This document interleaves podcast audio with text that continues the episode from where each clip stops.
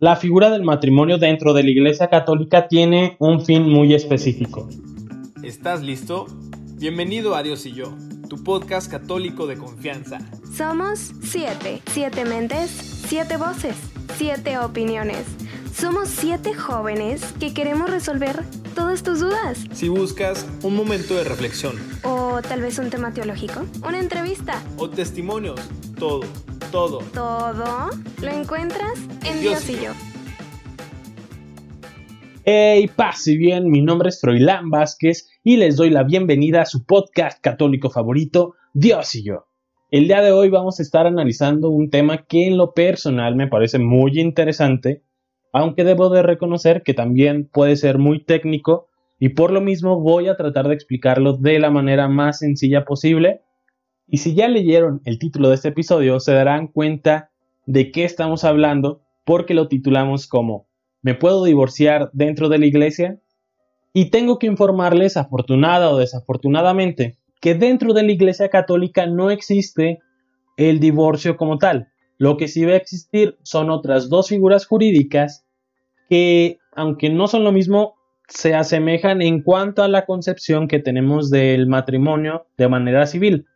Cuando dos personas se quieren divorciar en el plano civil, simplemente van con el juez, se separan, cada quien se va con sus bienes y listo, ya no hay nada que los una. Sin embargo, acá dentro de la Iglesia Católica es mucho más complicado. Entonces nos vamos a encontrar con estas dos figuras. La primera, que no vamos a abordar demasiado, y me refiero a la separación voluntaria. Cuando un matrimonio está sufriendo una etapa en la que una de las dos personas está siendo dañada tanto física o psicológicamente, entonces lo recomendable es pues una separación para que no exista un daño a la integridad de la persona.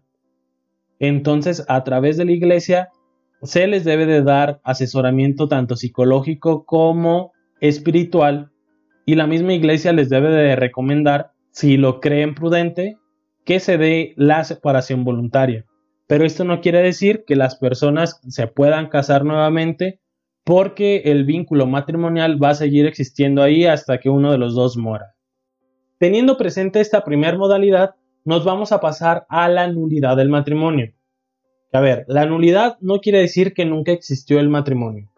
Porque cuando decimos que no existió es porque, por ejemplo, María y Juan nunca fueron a la iglesia a pesar de que eran novios, nunca fueron a la iglesia con la intención de casarse y ya, ahí nunca existió ningún matrimonio.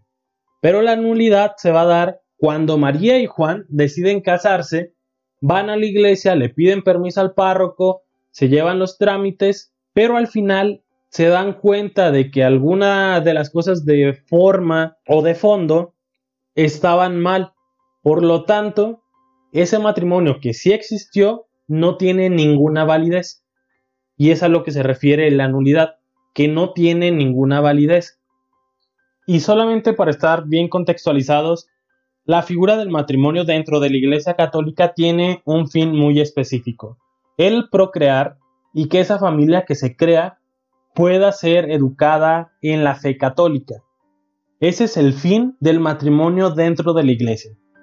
Entonces, partiendo de ahí, nos encontraremos con que las causas de la nulidad del matrimonio se van a separar en tres. La primera va a ser los impedimentos, la segunda, los vicios de forma y la tercera, los vicios de la voluntad. Entonces, empezando por los impedimentos, uno de ellos va a ser en relación al aspecto sexual, cuando una de las dos personas o las dos personas sufren de alguna condición, lo cual no les va a permitir tener relaciones o procrear, como lo podría ser en el hombre la, la disfunción eréctil, en la mujer la frigidez o también en ambos la infertilidad. Si ambas personas no sabían de esta situación entonces no hay ningún problema si ellos deciden seguir con el matrimonio a pesar de que no puedan o tener relaciones sexuales o procrear. Pero eso queda a libre elección de las personas. Pero cuando una persona es consciente de que tiene tal situación y nunca le dijo a la otra por miedo a que no se diera el matrimonio, Entonces, ahí ya estamos hablando de que la persona que no sabía está en toda su libertad de decir, sabes que no quiero seguir con este matrimonio y quedaría nulo porque ahí sí hubo una mala intención de la primera persona que sabiéndolo no le dijo. Esto se va a dar cuando también existe una enfermedad de transmisión sexual que no se le contó a la otra persona. Ahora nos pasamos a la segunda causa por la cual se puede nulificar un matrimonio, que sería quizá la más común, cuando existe un vínculo matrimonial previo a ese matrimonio. Ejemplo, Juan está casado con María, viven en Jalisco, se separan, después Juan decide irse a Chihuahua, en Chihuahua conoce a Fernanda, se casan y aquí resulta que el matrimonio con Fernanda queda totalmente inválido porque el verdadero va a ser el que tiene con María. Otra causa es el vínculo sanguíneo que puedan tener las personas. Dentro del Código de Derecho Canónico es muy específico cuáles son las líneas de consanguinidad que no permitirían que se dé el matrimonio. Obviamente es un tema un poco complejo, pero bueno, esta es una causa. Nos pasamos a la siguiente que sería el vicio de consentimiento. Se puede dar por varias razones. Una es de que la persona no tenga el suficiente uso de razón, que sufra alguna enfermedad psíquica y que nunca pueda manifestar cuál es su voluntad o que si la hace puede ser que no sea a través de un uso de razón suficiente como para entender la situación. Otra de las causas es cuando se obliga a una de las dos personas o a las dos personas para que se casen. Algo muy común y que creo que está muy mal es cuando dos novios resulta que están embarazados y existe esa presión social para que se casen, para no romper como estas normas morales y estas personas pues no son conscientes del compromiso que implica el matrimonio y puede ser que incluso ni siquiera quieran casarse. Entonces ahí se está atentando contra el mismo matrimonio porque es un vínculo que está forzado. El matrimonio dentro de la iglesia no es ningún acto social, es un acto que se hace ante Dios que te va a ayudar a encontrar tu salvación por medio de esa relación con la otra persona. Entonces debemos de ser conscientes de lo que hacemos y no puede darse esta, esta presión. Y pasamos a otra de las causas de nulidad, que en lo personal me parece como muy curioso. Sí se puede dar el caso, sí se ha dado, pero sí se me hace muy curioso. Y es cuando existe un error acerca de la persona. Un ejemplo. Roberto, que vive en la Ciudad de México, conoce por internet a Julieta, que vive en Canadá, y Julieta constantemente le manda fotos y videos supuestamente de ella. Entonces Roberto le dice, ¿sabes qué? Hay que casarnos, vente a la Ciudad de México, ya está todo preparado acá. Llega Julieta a la Ciudad de México, en todo momento con el velo, nunca vio Roberto el rostro de Julieta, se da el rito, el sacerdote declara válido ese matrimonio y cuando se quita el velo resulta que no es Julieta que había conocido por internet, sino que era una persona totalmente distinta a la de las fotos. Y aunque ya se decretó el matrimonio, entre comillas, como válido, esta es una causa por la cual se puede nulificar porque no existía la voluntad de Roberto de casarse con esta Julieta que era completamente distinta a la que él pensaba que era. Otra de las causas de nulidad por vicios de la voluntad es cuando dentro de un matrimonio una de las dos personas o las dos personas no quieren cumplir con alguno de los elementos fundamentales del matrimonio, como lo es la fidelidad, la procreación, o el que es hasta que uno de los dos muera. Y finalmente, como les decía, el otro bloque es cuando hay un vicio en la forma. Esto se da cuando, por ejemplo, el sacerdote que va a celebrar el rito no tiene la autorización del párroco que corresponde dar este permiso. Pero bueno, hasta aquí le vamos a dejar con las causas de nulidad de matrimonio porque si la seguimos seguramente nos da para sacar un curso completo de, de este tema, pero sí me gustaría que nos quedemos con la importancia que le debemos de dar al matrimonio, precisamente porque es un vínculo, es una promesa que se hace ante los ojos de Dios.